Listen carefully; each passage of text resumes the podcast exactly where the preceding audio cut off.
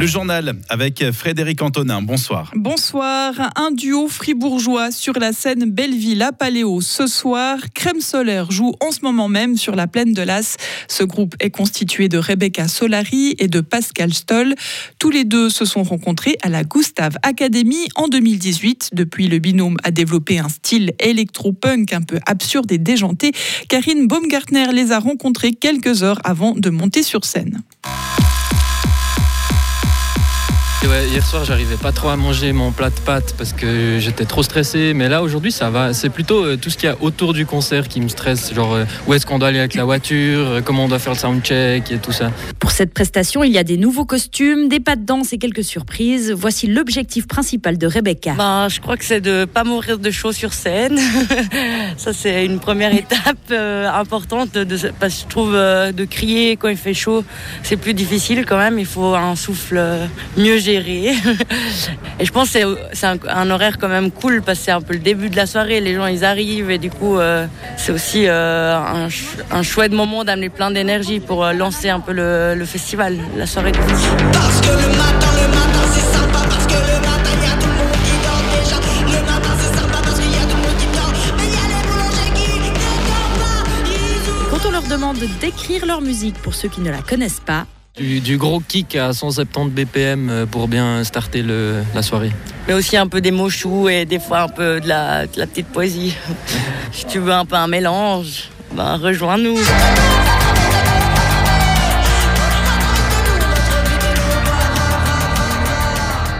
L'autre groupe fribourgeois de la semaine, Femme Fatale, se produira ce vendredi en début de soirée au Club Tent. Un incendie s'est déclaré en début d'après-midi à la buvette des Mongerons à Pringy. Les pompiers appelés sur les lieux ont réussi à circonscrire les flammes, indique la police. Une vingtaine de personnes, dont le personnel, ont été évacuées. Un homme a été légèrement blessé. Le chalet a subi d'importants dégâts au niveau de la toiture et de la borne. Le montant des dégâts n'est pour l'heure pas connu. Une enquête a été ouverte. Le soleil de cet été pourrait vous donner des envies de panneaux solaires. Ils ont la cote et on les voit fleurir sur nos toits un peu partout. Selon les statistiques de l'énergie solaire pour l'année 2022, la puissance des nouvelles installations photovoltaïques en Suisse a augmenté de près de 60% par rapport à l'année précédente. Une tendance que constatent différentes entreprises du milieu. Vincent Douce. Demandes qui augmentent de 50% depuis 2016 pour Suisse Solaire, une entreprise spécialisée dans la pose de panneaux solaires basée dans le district de la Glace Pareil pour Gruyère Énergie, une hausse de 50% jusqu'en 2021. Et depuis, le groupe gruyérien voit les demandes augmenter de 25% chaque année. Et ces demandes sont parfois difficiles à satisfaire. Tous les acteurs du milieu ont des problèmes à trouver rapidement un appareil clé, les onduleurs. Les onduleurs permettent de convertir le courant continu de l'installation photovoltaïque en courant alternatif dans le réseau. Et si vous commandez aujourd'hui vos panneaux solaires, eh bien, il faudra attendre entre 5 et 12 mois pour qu'ils puissent produire leur premier watt. Un modèle d'onduleur en particulier est dur à trouver, l'onduleur Blackout, celui qui permet à vos panneaux solaires de fonctionner en cas de coupure du réseau électrique. Même absent, le moustique tigre fait parler de lui. Les autorités fribourgeoises continuent de mettre en garde la population contre cet insecte exotique. Pour le moment, aucun foyer n'a été établi dans le canton, ce qui n'est pas le cas de nos voisins. Alors pourquoi Fribourg est épargné? La réponse de Quentin Pointet, collaborateur au service de l'environnement. Premièrement, de la chance, parce qu'on ne peut pas forcément savoir qu'est-ce qui fait qu'à un endroit, euh, il n'y en a pas, à un autre, il y en aura forcément. Euh, mais il y a aussi une, prise de conscience de la population.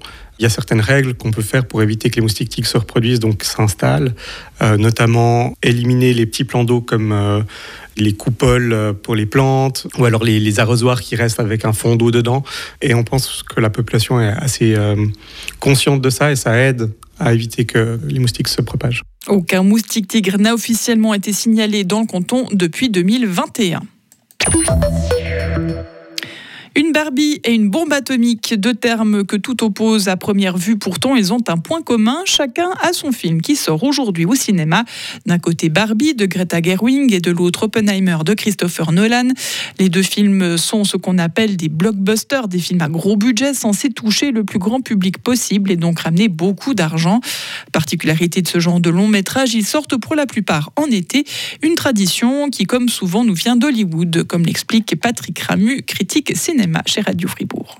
C'est pas mal calqué au départ sur les, grands jours de congé aux États-Unis, puisque quand on parle de blockbuster, on parle de l'histoire du, box-office américain. Et si on se réfère à, toujours cette fameuse référence entre les Dents de la Mer et la Guerre des Étoiles, ça fait des week-ends monstrueux au mois de mai. Donc la saison aux États-Unis commence au mois de mai.